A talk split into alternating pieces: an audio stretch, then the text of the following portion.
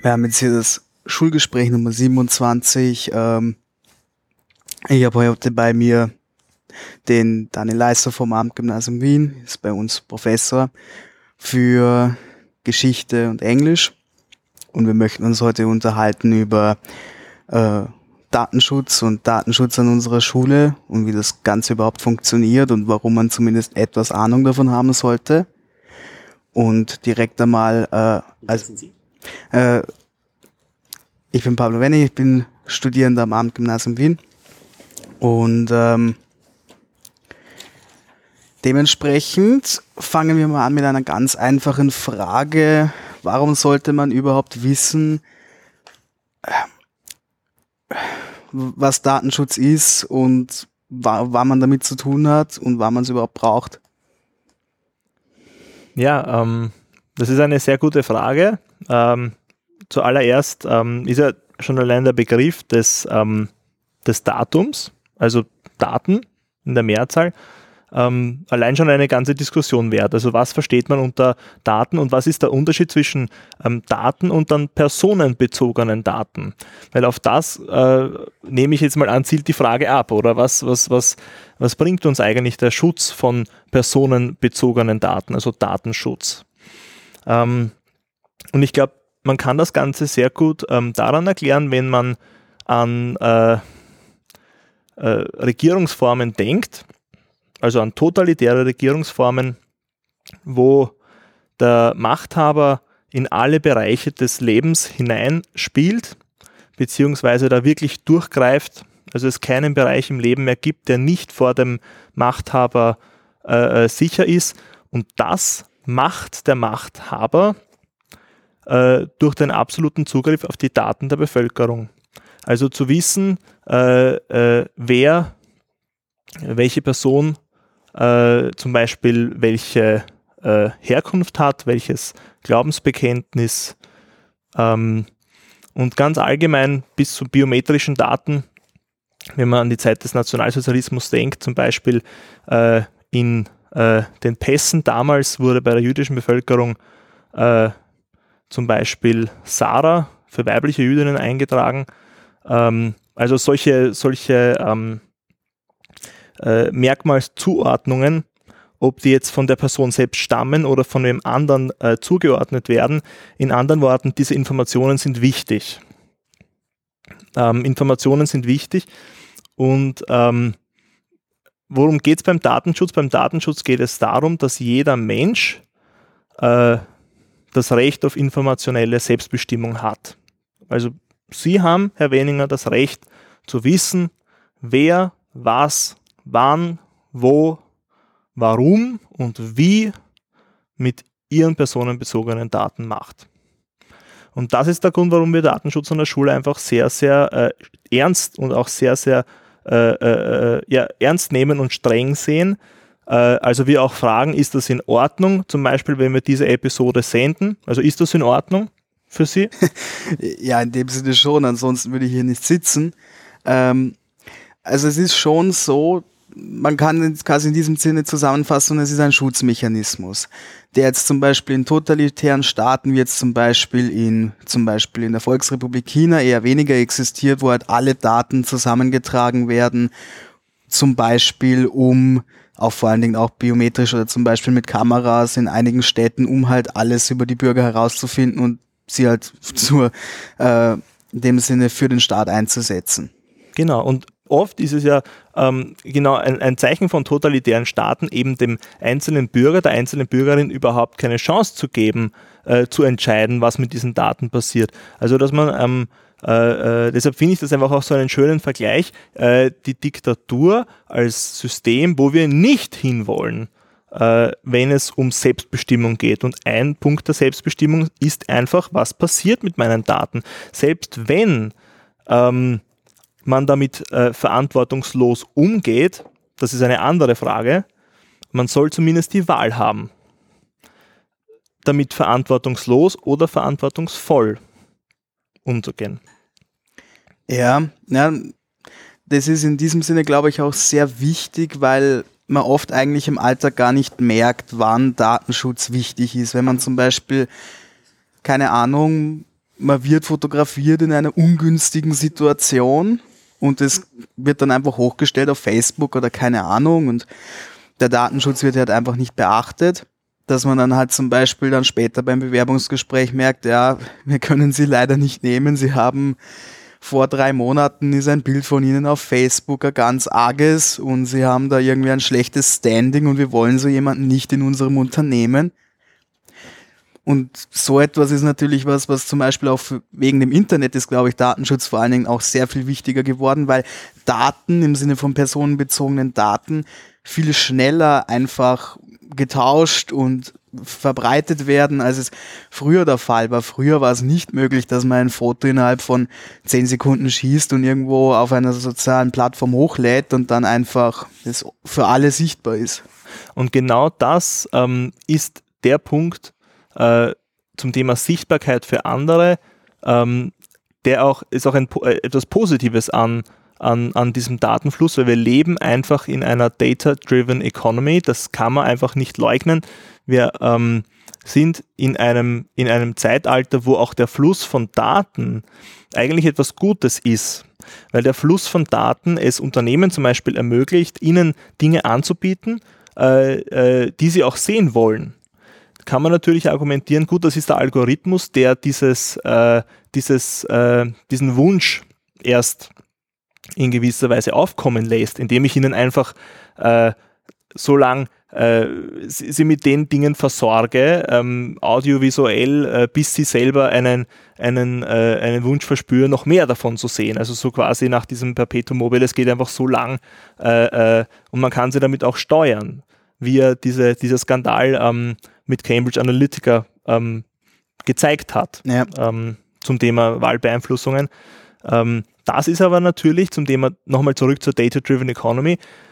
In der Wirtschaft ist das natürlich ein, ähm, ein, ein, ein, ein, wichtiger Eckpunkt, weil die Unternehmen können ohne diese Daten ähm, kein Angebot zur Verfügung stellen, was die Bedürfnisse der äh, äh, Gesellschaft abdeckt. Könnte man argumentieren. Das, würden Sie da ein Gegenargument ähm, ähm einbringen wollen? Ehrlicherweise, also ist ja das Ganze so, Daten sind in diesem Sinne für die Wirtschaft sehr hilfreich, weil man damit die Wirtschaft auch sehr viel effizienter gestalten kann als früher.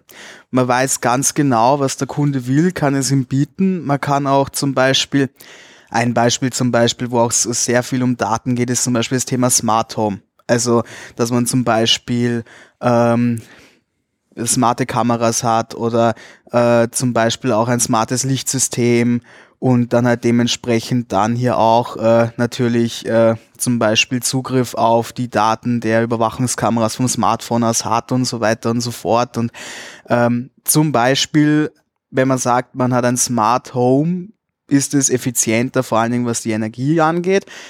Was man dagegen halten muss, ist, dass man aufpassen muss. Also es ist sehr wichtig, meiner Meinung nach, als Individuum zu wissen, ich habe diese und diese Rechte und ich setze diese und diese Rechte ein oder halt eben auch nicht. Wenn ich jetzt sage, okay, es ist mir jetzt äh, zum Beispiel äh, unangenehm, auf einem Foto auf der Schulhomepage zu sein, weil das möchte ich nicht, äh, dass man dann weiß, man kann was dagegen machen und man kann dann jederzeit widersprechen und dass man nicht sich unwohl fühlt und sagt, ja, ich will das eigentlich nicht. Oder zum Beispiel, dass man sagt, ja, äh, ich möchte eigentlich nicht, dass äh, Facebook äh, meine Nachrichten auf WhatsApp durchliest und dann dementsprechend schön gewinnbringend verkauft, äh, sondern dass man auch sagen kann, okay, es gibt Alternativen, ja, wo man zum Beispiel nicht so abgehört wird, dann doch vielleicht nur von der Regierung, aber äh, so nach dem Motto, jeder, der nicht WhatsApp nutzt, hat irgendwas zu verbergen, aber äh, es gibt andere Möglichkeiten. Zum Beispiel, wo man sowas einfach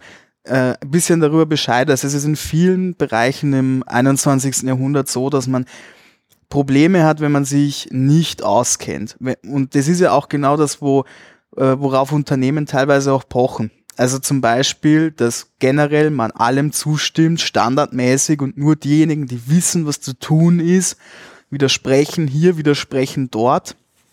Und äh, können dann dementsprechend äh, dann ihre Interessen durchsetzen. Das ist so ein bisschen die, ähm, so ein bisschen die Herausforderung im 21. Jahrhundert.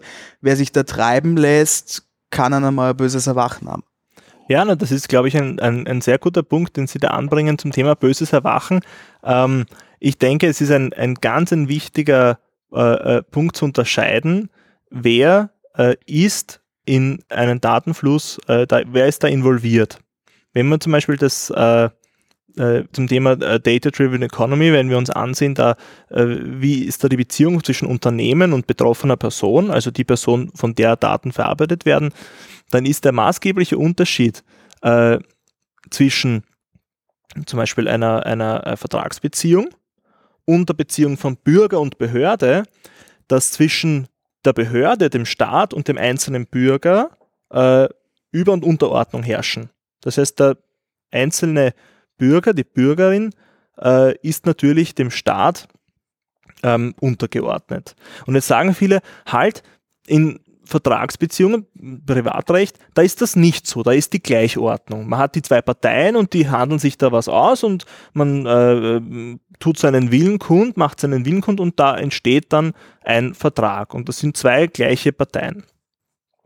Das ist aber ähm, oftmals nicht so. Im Arbeitsrecht hat man eine übergeordnete Stelle, man hat den Arbeitgeber, das Arbeitnehmer. Und auch hier beim Datenschutz, ähm, wenn wir an, an Kaufverträge denken, Konsensualverträge, ähm, da gibt es einfach eine Hierarchie. Denn was sagt der Verantwortliche? Man hat die betroffene Person, von der die Daten verarbeitet werden, man hat den Verantwortlichen, der die Daten verarbeitet. Das ist auf Englisch der Data Controller. Äh, der sagt dann einfach, wenn Sie da nicht einwilligen, dann stelle ich Ihnen meinen Service nicht zur Verfügung. Und damit entsteht ein Abhängigkeitsverhältnis, wenn man genau diesen Service braucht. Da fragt man sich dann, wo äh, nämlich, äh, wo kommen wir da hin, was, was äh, ist da mit dem Freiwilligkeitsbegriff? Das ist ähnlich eben im Arbeitsrecht, dass man sagt, naja, äh, zum Thema äh, Zwölf-Stunden-Tag, das ist äh, rein auf freiwilliger Basis. Da muss man sich fragen, was ist der gesellschaftliche Diskurs zum Wort freiwillig und Freiwilligkeit? Und da geht es einfach äh, im, im, im, im heutigen System, wir sprechen von einer Rechtsordnung, das ist richtig, es ist eine Ordnung, nur die Frage, wie wir das Recht ordnen, ist eine Frage von Machtverhältnissen. Und im Datenschutz ist das deshalb wichtig, weil diese Macht, die im Recht quasi kodiert ist, die da drinnen ist in diesem System, Diskursrecht, ist eine Macht, die von der Sprache ausgeht. Und das ist der Grund, warum ich mich so sehr für die Sprache im Recht äh, äh, interessiere. Also was das Recht mit der Sprache macht und vor allem was für einen Platz die Sprache im Recht hat.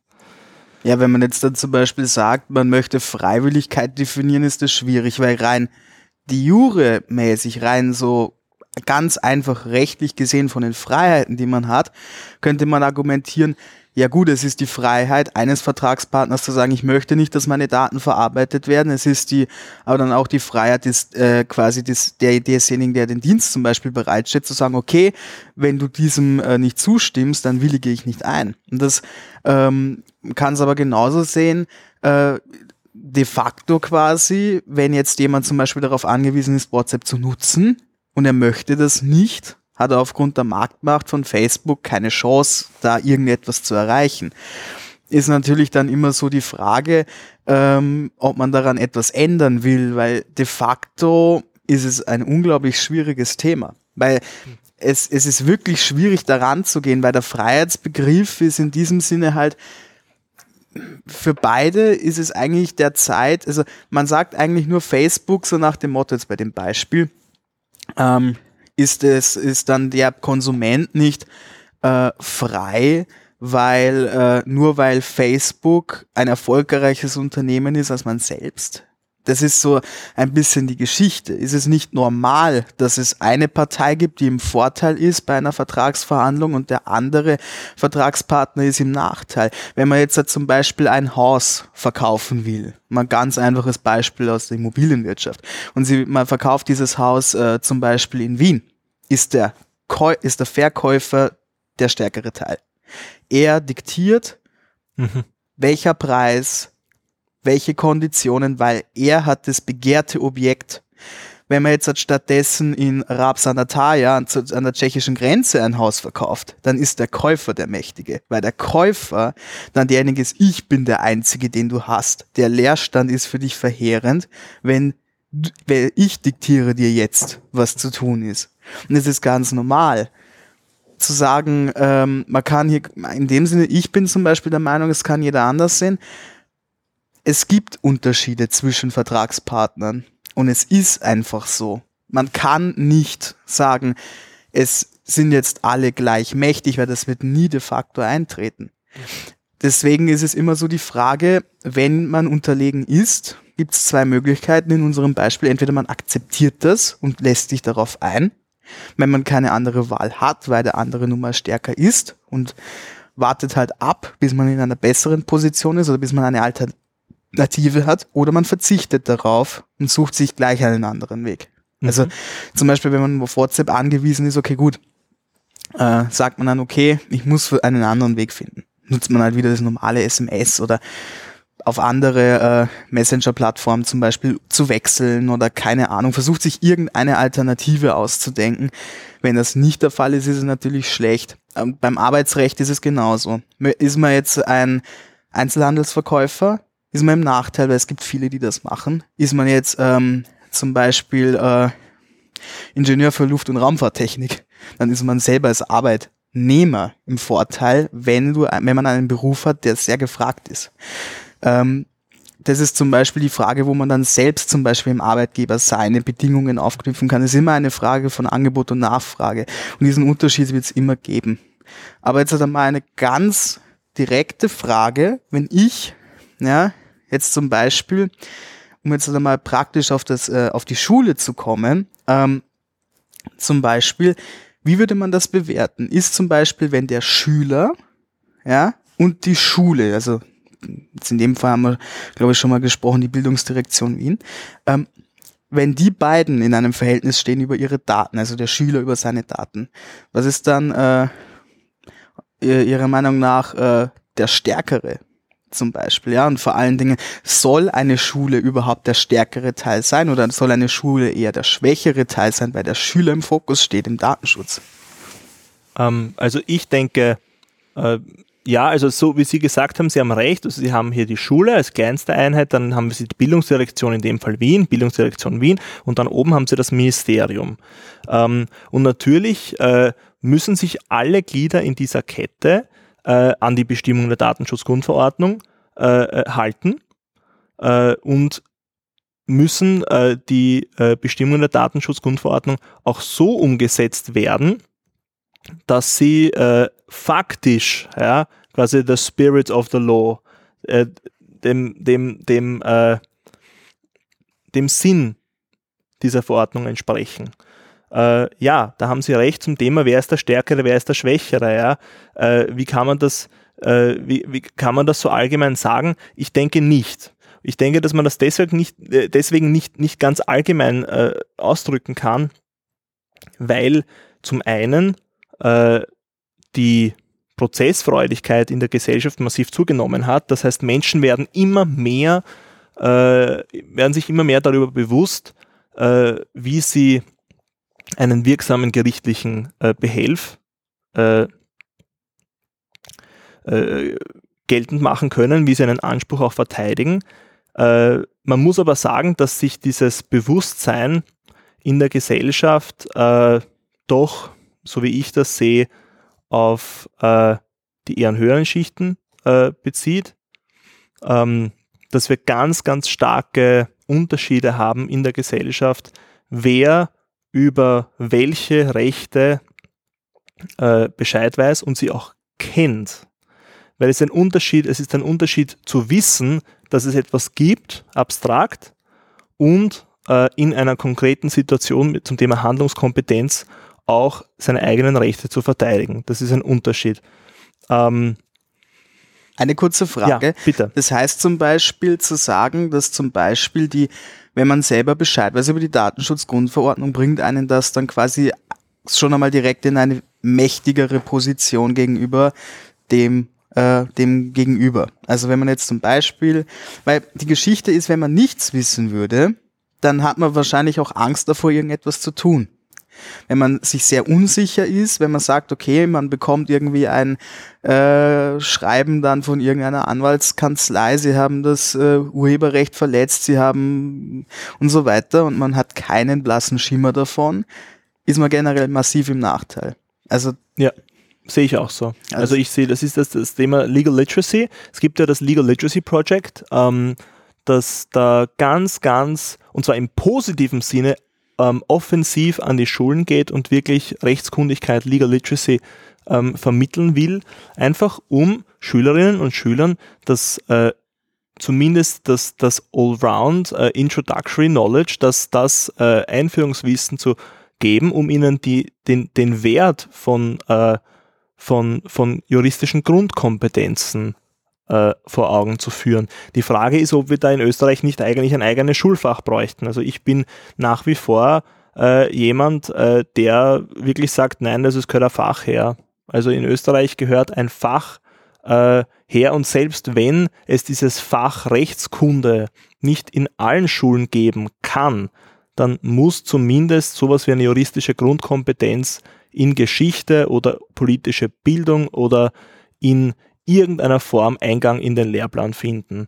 Weil es kann nicht sein, dass äh, es in manchen Bereichen der Bildungslandschaft Wirtschaft und Recht gibt und dann in anderen Bildungslandschaften fällt das Recht so derartig raus, dass, äh, so wie Sie gesagt haben, selbst wenn man weiß, dass es die Datenschutzgrundverordnung gibt, selbst wenn man darüber weiß, dass es das gibt, äh, die Datenschutzgrundverordnung ist ein derartig langer Text, ähm, dass es allein schon sowas wie eine, eine Recherchekompetenz braucht, um sich darin selbstbewusst äh, zurechtzufinden glaube auch, dass äh, um sowas zu lernen, aus meiner persönlichen Erfahrung, ab und zu zum Beispiel äh, habe ich mir Videos angeschaut zum Thema Recht. Da gibt es einen sehr, sehr großen Rechtskanal auf YouTube. Äh, Wildeborger Solmecke ist eine mhm. Anwaltskanzlei. Kann man sich einiges dazu anschauen. Die haben auch einmal Videos zur Datenschutzgrundverordnung gemacht. Da war ein Beispiel dabei eines Anrufs. Ja, weiß nicht genau, irgendwo. Und es ging darum, ich glaube, die wollte irgendeinen Termin machen oder so. Und laut Datenschutzgrundverordnung ist es der Fall, dass man nichts angeben darf, keine persönlichen Daten entgegennehmen darf in so einem Anruf eigentlich, sondern man braucht zuerst eine Datenschutzerklärung, eine unterschriebene.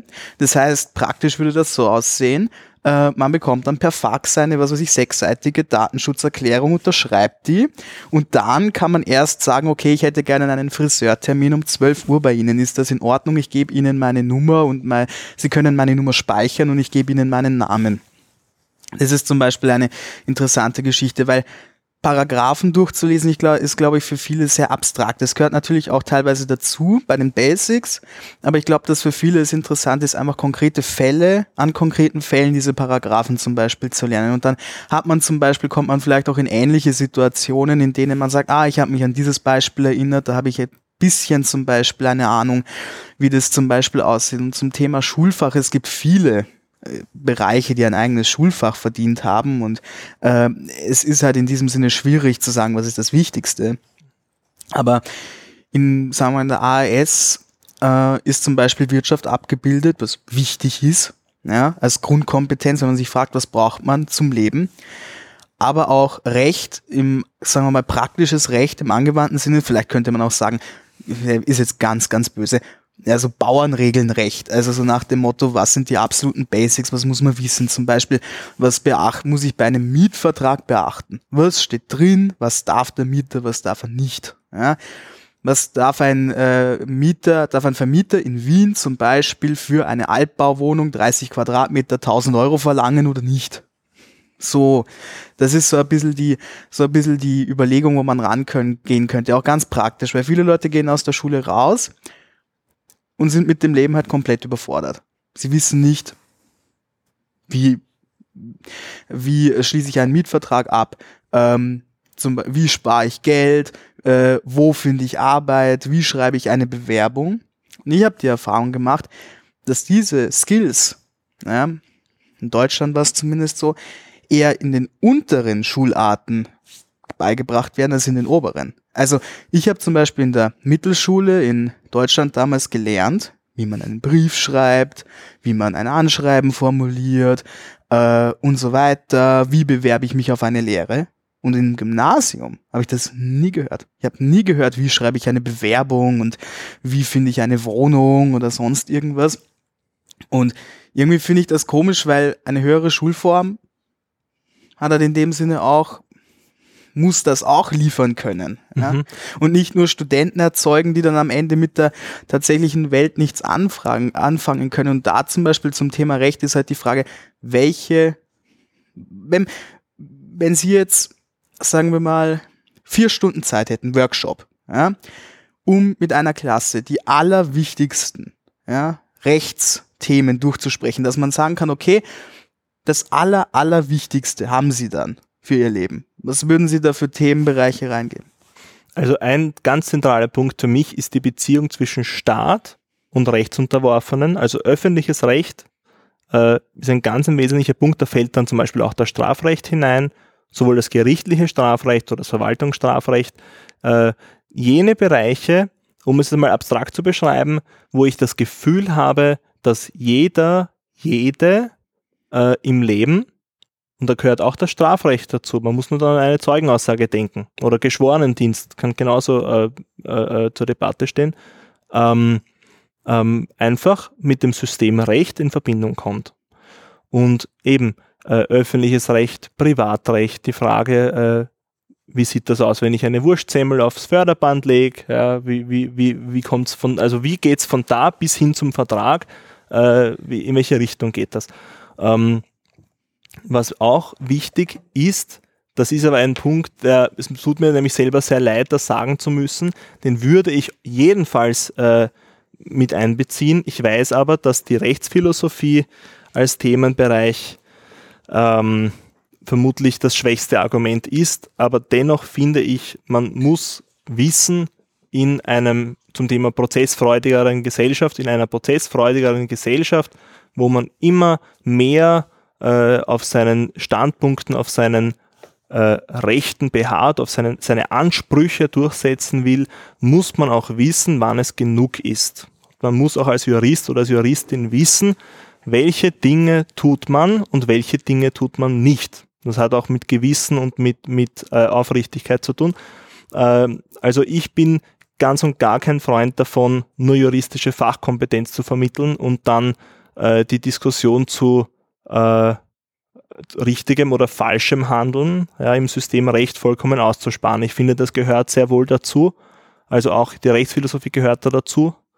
Ähm, das Problem, das ich sehe, ist das Argument, das Schulfach auch äh, noch umsetzen zu können. Weil das Gegenargument wird natürlich sein, für Rechtsphilosophie haben wir dann überhaupt keinen Platz.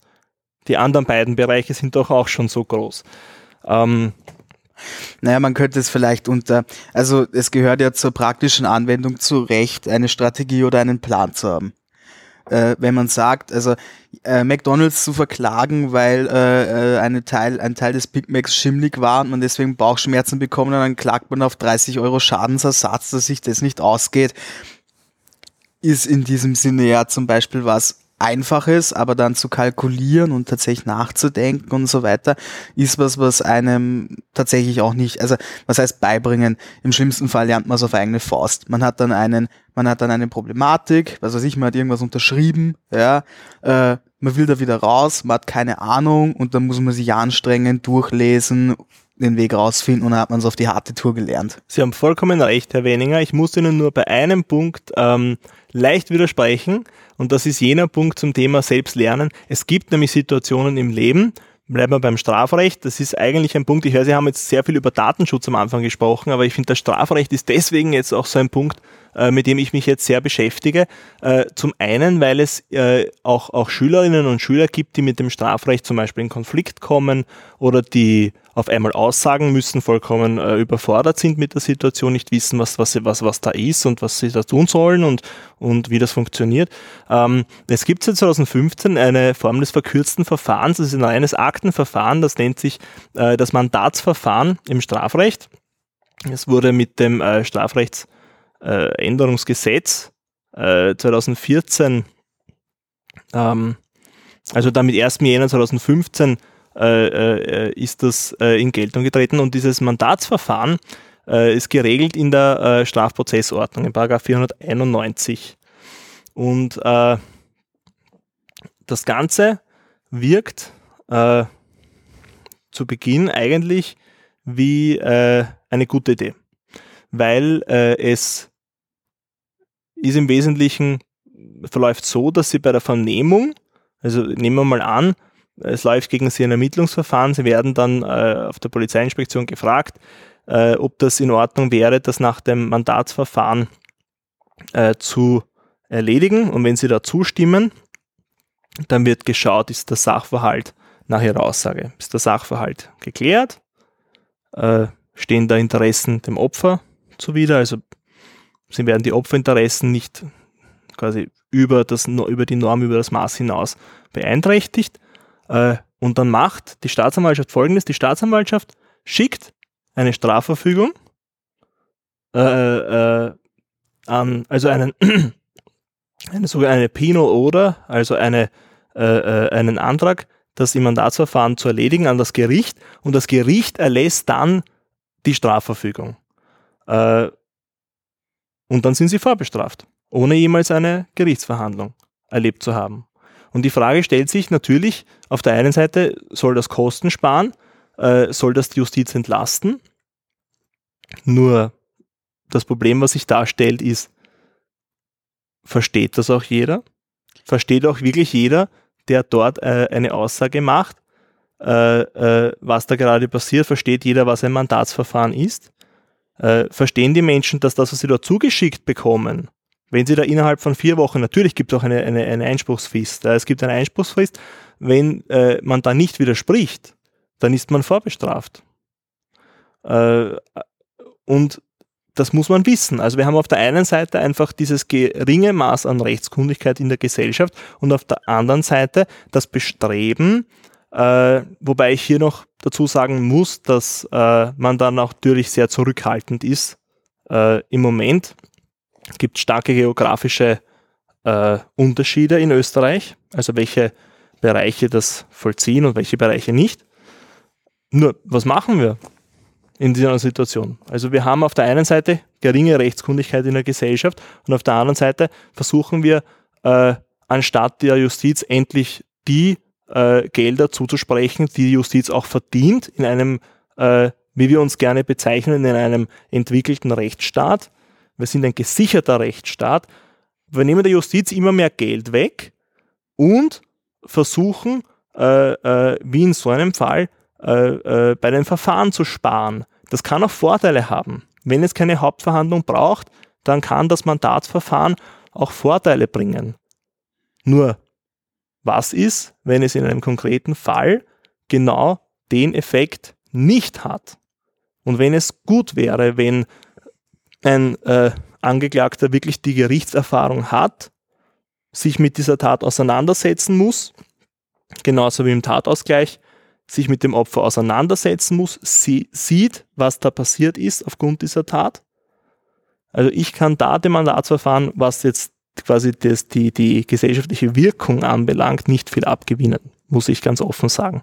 Also was das Mandatsverfahren angeht, also eigentlich versimpelt es den Prozess, dass kein Gerichtsverfahren notwendig ist und dass man einfach eine Aussage tätigt, das bewertet wird, zum Beispiel als Täter und dann dementsprechend darüber geurteilt wird ohne Gericht, wenn ich es soweit jetzt verstanden habe. Genau, es machen alle Aussagen, natürlich ja. nicht, nur der, nicht nur der Beschuldigte, ja. sondern natürlich auch das Opfer mhm.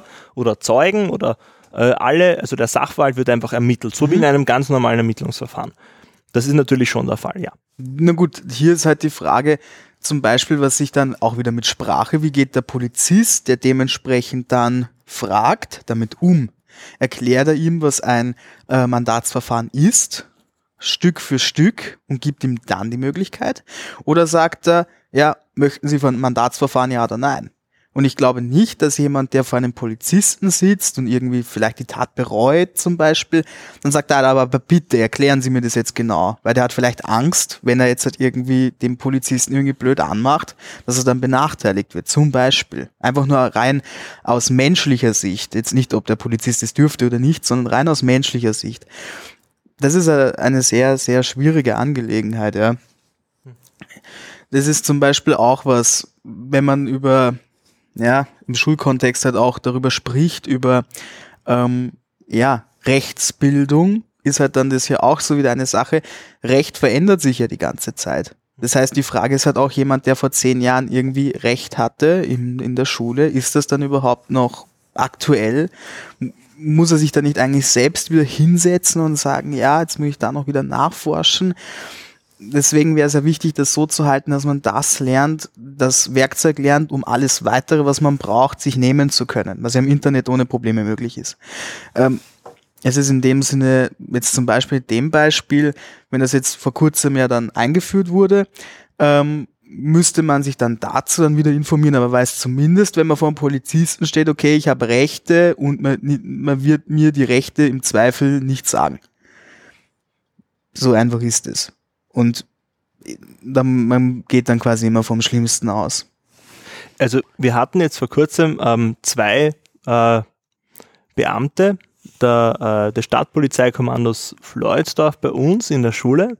Ähm, also die beiden haben diesem Bild überhaupt nicht entsprochen. Die sind sehr, sehr genau und ähm, wirklich auch offenherzig mit unseren Studierenden umgegangen, haben ihnen viel erklärt über den Polizeiberuf, haben ihnen auch äh, die guten wie auch die schlechten äh, Seiten erklärt, haben ihnen genauso erzählt, dass, ähm, dass ihnen sehr wichtig ist, die äh, also quasi die Beziehung zum Partner, also zum Polizeipartner, wenn man gemeinsam auf Streife geht und dass quasi der eine Partner den anderen Partner schützt und umgekehrt. Ähm, Beispiel bei einem Schusswechsel, solche Dinge. Die negativen Seiten zum Beispiel zum Thema äh, Überstunden, dass es eigentlich de facto keine Arbeit ohne Überstunden gibt äh, bei der Polizei, dass man nicht einfach sagen kann, na, heute habe ich keine Lust, ich möchte heute nicht äh, Streife fahren, sondern es wird einfach angeordnet und man muss das dann tun. Ähm, das, das heißt, ich glaube, dass wir gerade ähm, auch zum Thema äh, Polizei, und zwar nicht nur Strafrecht, sondern allgemein diese äh, Institutionen, die wir in unserem Rechtsstaat haben, dass wir da, dass es da auch ein bisschen unsere Pflicht ist als Lehrer und Lehrerinnen, äh, unsere Studierenden dorthin zu führen und einfach zu zeigen, äh, äh, wie das Ganze funktioniert. Und auch wenn es jetzt kein Fach, kein eigenes Fachrecht gibt im Lehrplan, äh, das lehrplanmäßig äh, äh, unterrichtet werden kann, da versuchen wir einfach hier im Abendgymnasium durch dieses Sprache und Recht ähm, auf der einen Seite so als eine juristische Grundkompetenz zu vermitteln, das ist das eine. Und das andere, und das haben wir noch gar nicht besprochen, das ist mir aber trotzdem sehr wichtig, ist die Frage, ähm, was für eine Wirkung hat Sprache in diesem System? Und zurück zur Vernehmung, da geht es ja nur um Sprache. Sie sagen was und ein anderer schreibt es auf. Die Frage ist, wie schreibt die Person das auf? Fasst die Person das zusammen? Wird das mit Frage-Antwort-Schema äh, äh, äh, verfasst und niederge niedergeschrieben? Wie, wie, wird das aufgenommen? Jetzt sprechen wir gerade, machen wahrscheinlich ganz viele lustige Geräusche. ja, ähm, ist das dabei in der Vernehmung oder ist das nicht dabei in der Vernehmung? Habe ich da den Blick, wenn ich mich jemand anschaut, kann ich die Glaubwürdigkeit, das kann ich alles nicht beurteilen. In einer Vernehmung kann ich ähm, alles Außersprachliche nicht beurteilen. Ich bin mir sogar zu diesem Zeitpunkt nicht hundertprozentig sicher, ob ich die Sprache selbst beurteilen kann, ob ich mir mit Bestimmtheit sicher sein kann, dass eine Person zum Beispiel bei Fragen der Übersetzung, es genau so gesagt hat. Und das kann aber im Verfahren verfahrensentscheidend sein.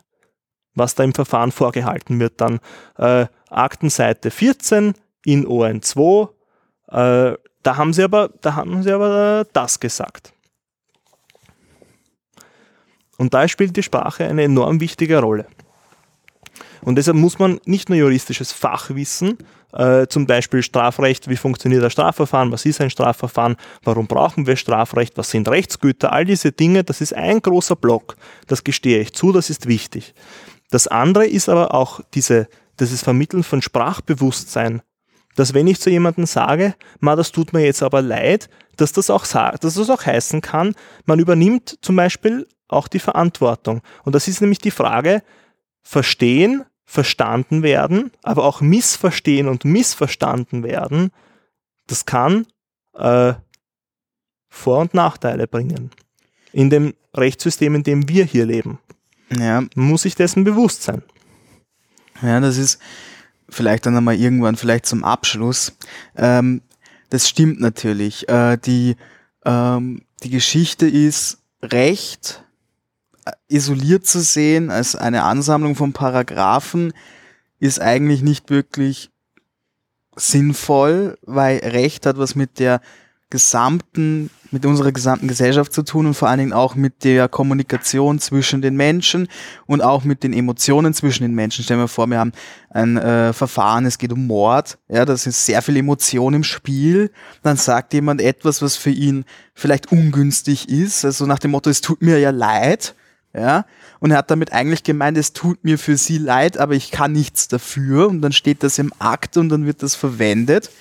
Ist vielleicht auch etwas, wo man sich zum Beispiel in einem eventuellen Schulfach äh, Rechtsbildungen, Rechtsbildung oder Rechtsbildung Basic oder keine Ahnung, wie man das nennen will, sich natürlich auch widmen könnte. Ähm, es wäre vielleicht auch sein Fach wäre tatsächlich ein Schritt hin zu einer praxisorientierteren Schule, zu einer Schule, die näher an dem ist, was tatsächlich benötigt wird. Genau das, was Sie jetzt gesagt haben, ist übrigens auch der Standpunkt vom Herrn Universitätsprofessor Piska, den ich einmal auf einer Podiumsdiskussion erleben durfte und der hat ähm, immer wieder betont, es geht darum, den äh, Schülerinnen, den Schülern, hier bei uns den Studierenden zu vermitteln, was sie fürs Leben brauchen. Und er hat selbst gesagt, manche Dinge, die er in der Schule gelernt hat, hat er nie wieder gebraucht, sein ganzes Leben nicht.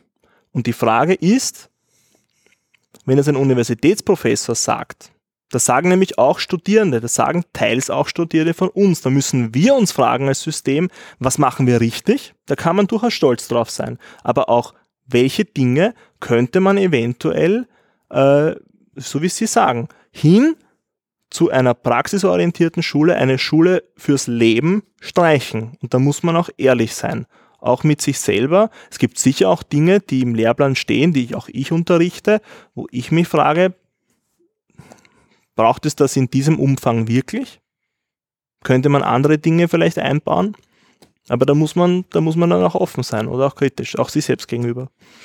Ja, das stimmt. Das ist, glaube ich, ein guter Abschluss versuchen sie stets zu verbessern und vor allen Dingen auch der Weg hin zu einer Schule, wo wenn man rauskommt, vielleicht etwas über die Datenschutzgrundverordnung, etwas über den Rechtsstaat und über all diese Dinge weiß, damit man, wenn man die erste Wohnung, den ersten Mietvertrag abschließt und quasi fast über den Tisch gehauen wird, dann zum Beispiel weiß, ich darf widersprechen. Also in diesem Sinne, glaube ich, war das genügend für heute bedanke mich recht herzlich für das Gespräch und hoffe, es hat, war irgendwie interessant, unserem Gespräch, unserer Diskussion jetzt zuzuhören. Vielen herzlichen Dank.